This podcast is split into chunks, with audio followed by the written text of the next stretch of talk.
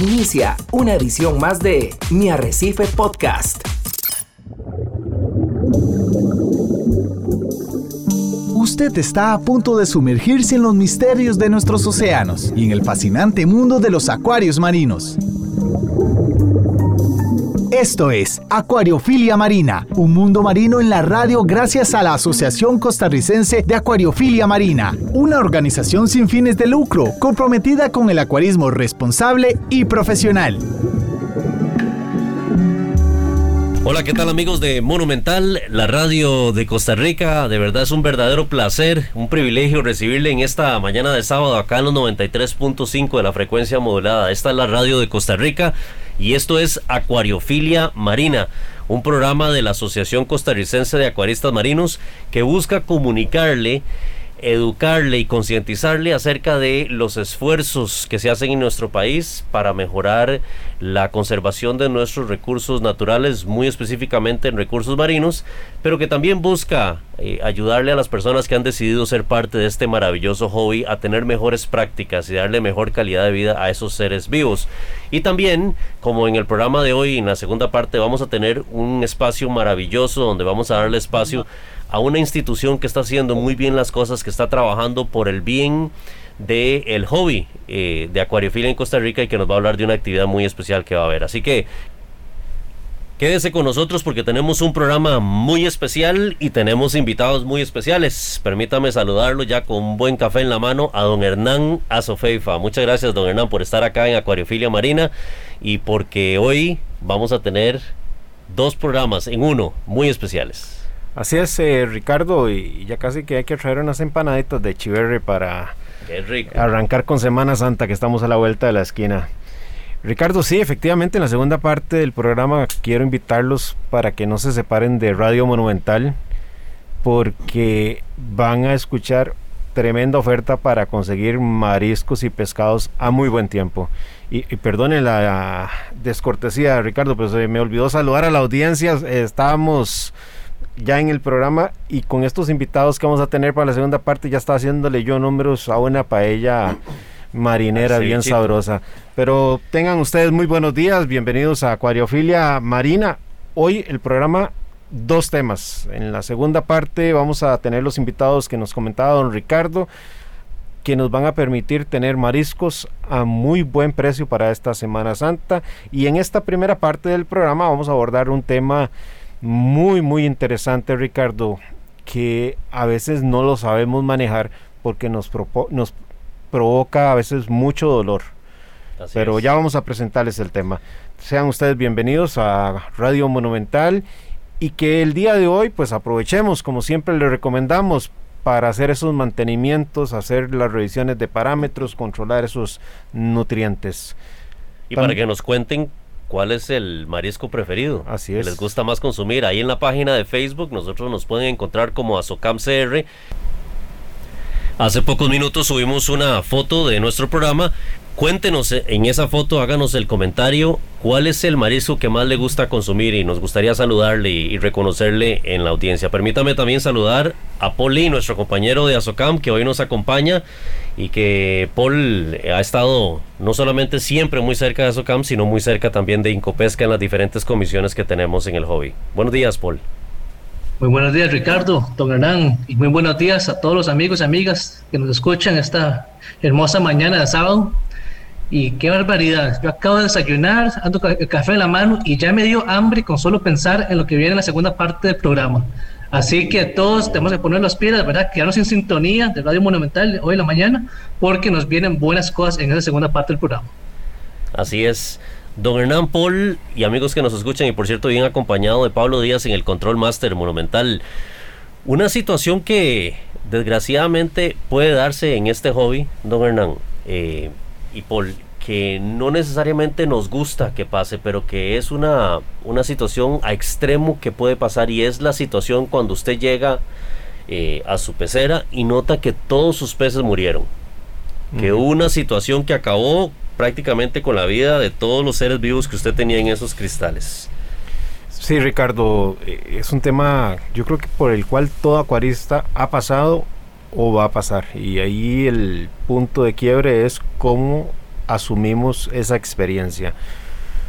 Las pérdidas en los peces y corales eh, efectivamente se pueden dar y encontrar todos muertos en una levantada en la mañana, llegamos y vimos y nos provoca una gran frustración o puede ser una frustración en crecimiento. Se nos muere uno, luego dos, tres, cuatro y al final colapsa el acuario. Razones explicables, inexplicables, eh, por errores, por descuidos, pero al final de cuentas es cómo asumimos esa pérdida. La asumimos para saber sobrellevar la frustración que eso nos puede causar, entendiendo que perdimos organismos vivos que estaban bajo nuestra responsabilidad o la asumimos con una visión que no sería propia de lo que queremos en este programa de acuariofilia marina desde la perspectiva de perdí mi dinero. Sí, don Hernán y, y, Paul, hemos hecho mucho énfasis en que en el momento en que nos sentimos cómodos con las pérdidas, creo que estamos en problemas también. Así es. Porque de todas estas experiencias tenemos que aprender para corregir, para seguir adelante. Por supuesto que Nunca vamos a motivar a alguien a que desmonte su pecera y ya venda lo que tenga y se salga del hobby, más bien que venga a disfrutar de un hobby tan maravilloso como es la acuariofilia, pero que no pierda ese sentido de respeto por la vida de estos seres vivos y, que las pérdidas por no se vuelvan el día a día y como eh, tal vez tengo el suficiente dinero para volver a comprar ese pez, no me importa, pierdo un pez, vuelvo a comprar otro y, en, esas circunstancias sigo sin antes tomar las previsiones necesarias. Es, correcto. Y, aquí lo más importante, ¿verdad? Recordar que a todos nos puede pasar. O sea, las mortal, y estamos tratando con seres vivos y a todos nos puede pasar que por A o por B, por un accidente, pues perdemos a, los, eh, a las vidas que están a nuestro cuidado. Eh, y no es razón para, como quien dice popularmente, ahuevarse, ¿verdad? No hay que bajarse los brazos, sino lo más importante es aprender y la enseñanza que nos está dejando cada uno de los amigos que nos acompañó y ya no está. Pero Si hoy perdí un pez o hoy perdí una colonia de corales y perdí varios, lo importante es qué puedo aprender yo aquí. ¿Por qué se me murió? ¿Qué fue lo que pasó? hay que identificar qué es lo que pasó para poder corregir. y, todos los días, cada día, ser un mejor acuarista, ser un mejor cuidador de las vidas que tenemos en nuestras manos. Y esa es la parte más importante. Así es, y yo, yo les quiero plantear a ustedes la situación. Nos levantamos un día en la mañana y vemos desgraciadamente que todos nuestros peces murieron. Hablemos de, de peces, no hablemos de corales todavía, planteémonos los escenarios en forma diferente. ¿Cuál es ese análisis forense que tenemos que llevar para entender qué pasó? ¿Por dónde, por dónde empezamos? Ricardo, yo creo que tenemos que dividir el tema en dos caras de moneda. Eh, Paul bien mencionó que si se da una fatalidad tenemos la oportunidad para empezar de nuevo y hacerlo correctamente, haciendo una retrospectiva de nuestro rol como acuaristas. Y eso me lleva a la segunda cara de la moneda. Y es que tenemos que hacer un esfuerzo por prevenir lo que es prevenible. Esto pasa porque tenemos que mejorar constantemente como acuaristas. Si yo tuve una pérdida total de mis peces y no, hizo un, no hice un análisis de las causas que llevaron a la muerte, porque no estoy constantemente formándoseme formándome para entender qué fue lo que sucedió, probablemente a la vuelta de un tiempo esa es la misma piedra con la que voy a tropezar. Entonces, el estar constantemente leyendo, aprendiendo, mejorando como acuaristas es una oportunidad para prevenir lo que es prevenible.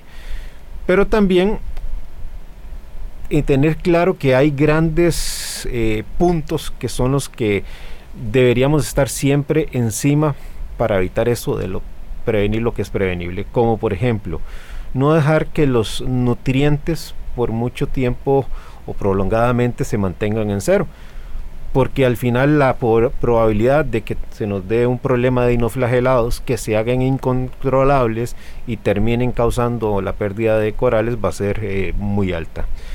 Por ejemplo, aprender que si mi pérdida fue porque a un pez le dio IC o VELVE y no le hice cuarentena, tengo que entender que de ahora en adelante a pesar de que se ha dicho mil y una vez que hay que hacer cuarentena, debo de hacer la cuarentena y comprender que la cuarentena sin, pasa porque les demos las condiciones adecuadas, porque puede ser que yo me traiga un pez muy bien cuidado de la tienda, lo meta a hacer una cuarentena, le doy la cuarentena, no haya signo de nada, porque el sistema inmunológico del pez está combatiendo la presencia tal vez de algún parásito por ahí, pero cuando lo meto al acuario principal, por más cuarentena que vino de la, de la tienda, por más cuarentena que yo le di, empezó un proceso de bullying, un proceso de deficiencia en la alimentación, un proceso de deficiencia en los parámetros del acuario, que hicieron que ese sistema inmune ya no fuera lo robusto que era antes y desencadenara un problema que al final termina contagiando a otros peces.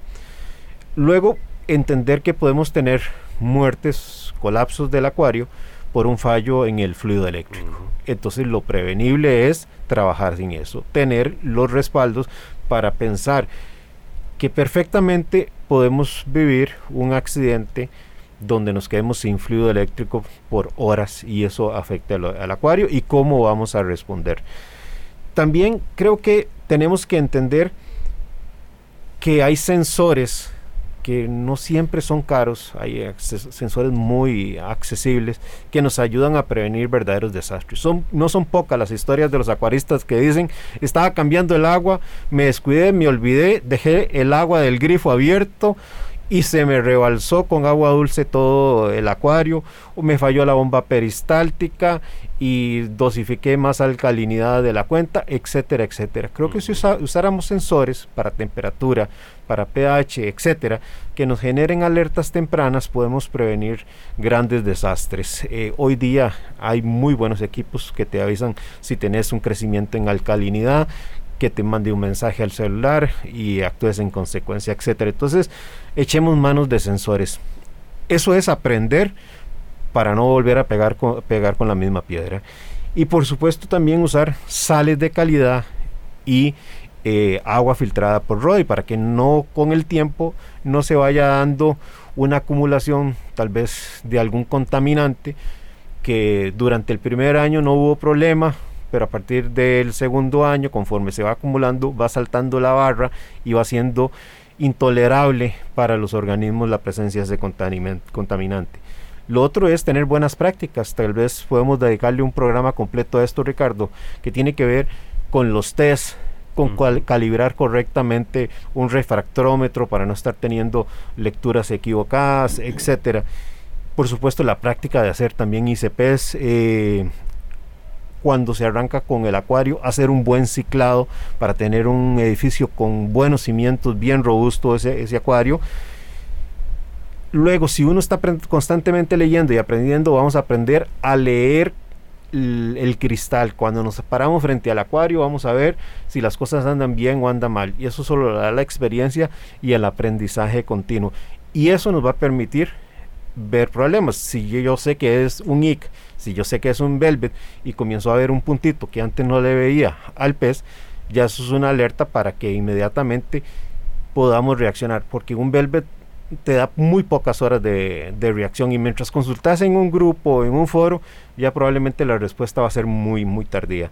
Y por supuesto, hay que darle mantenimiento a los equipos y a los accesorios. Entonces yo diría, Ricardo, eh, es, esas malas experiencias en esas dos partes.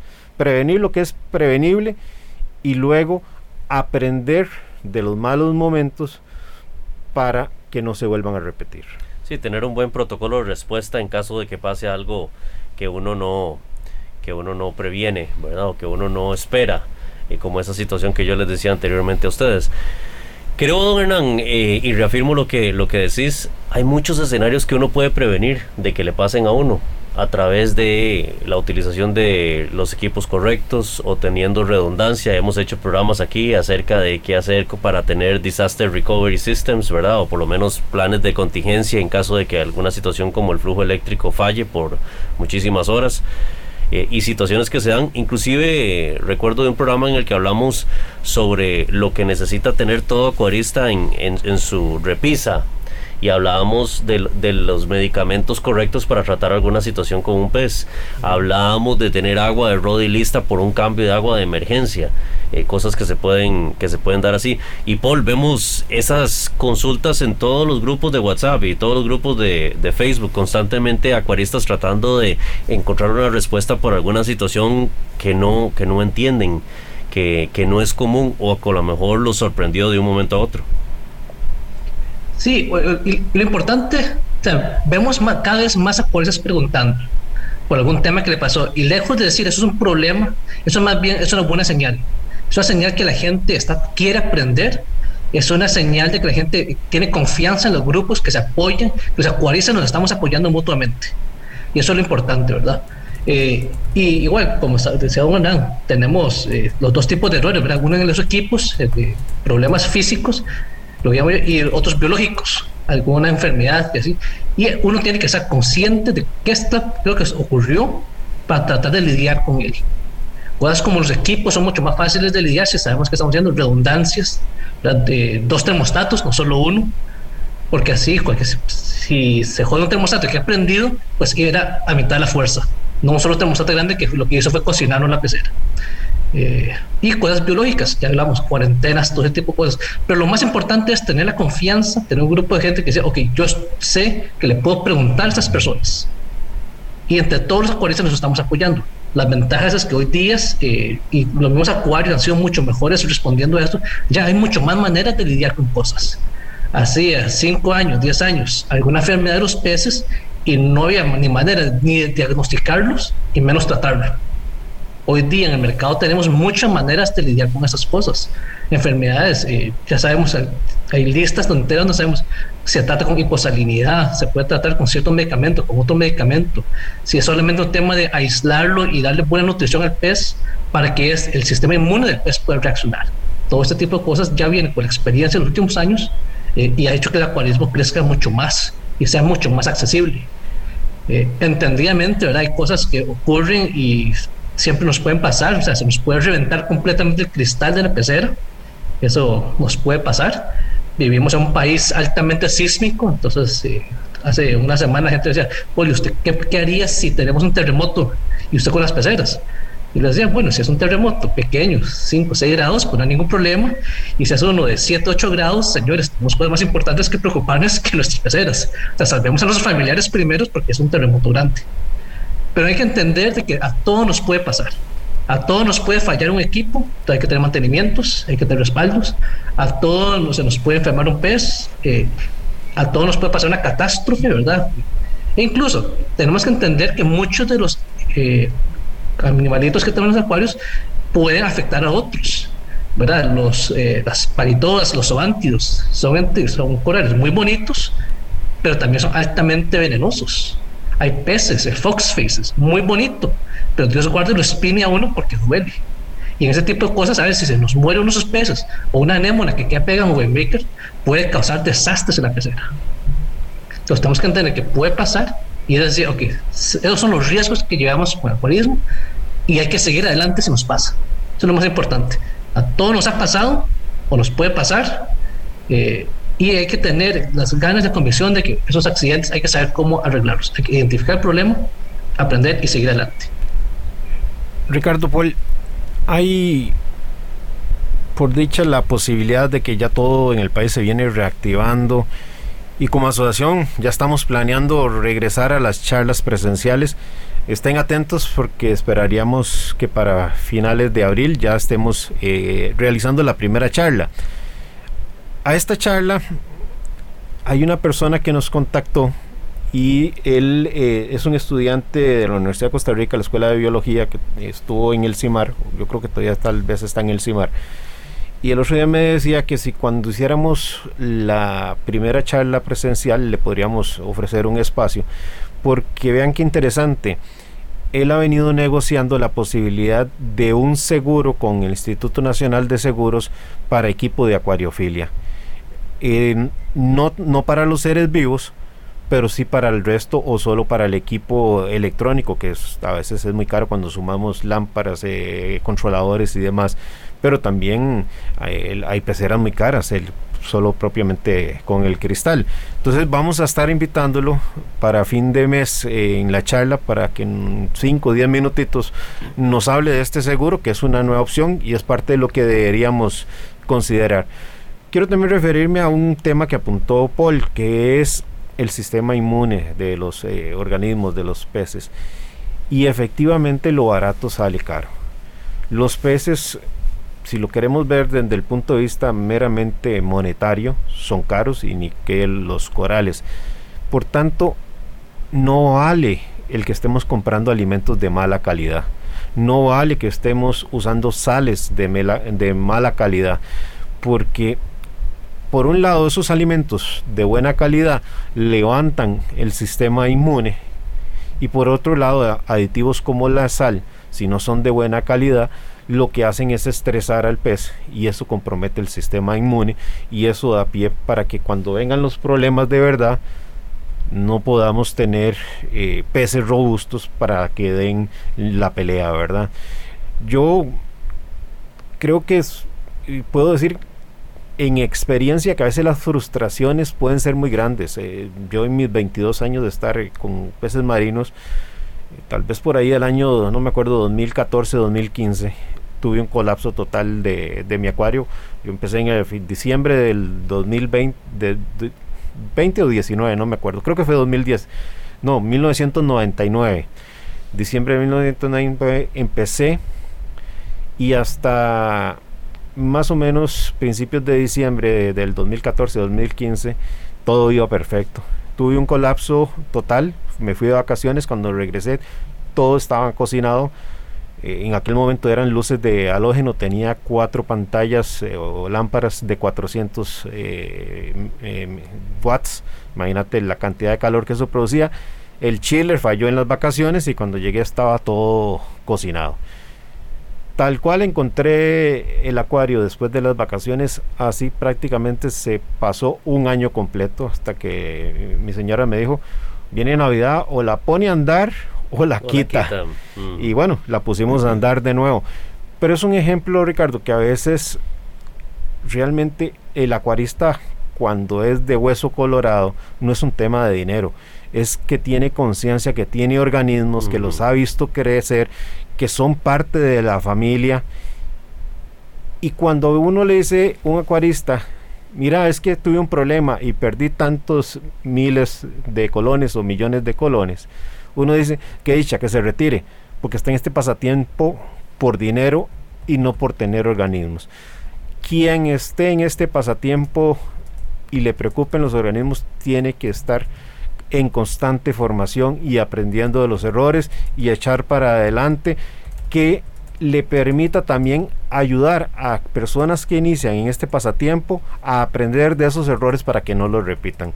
Y, eso fue lo que a mí me llevó a tener el canal y a tener el blog.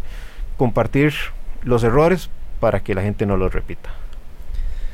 Sí, efectivamente, don Hernán, qué difícil encontrarse una situación y yo la planteaba ahora al puro principio del programa, ¿qué pasa si nos levantamos un día y, este, y nos encontramos el acuario totalmente caído o como, decimos comúnmente en pérdida total?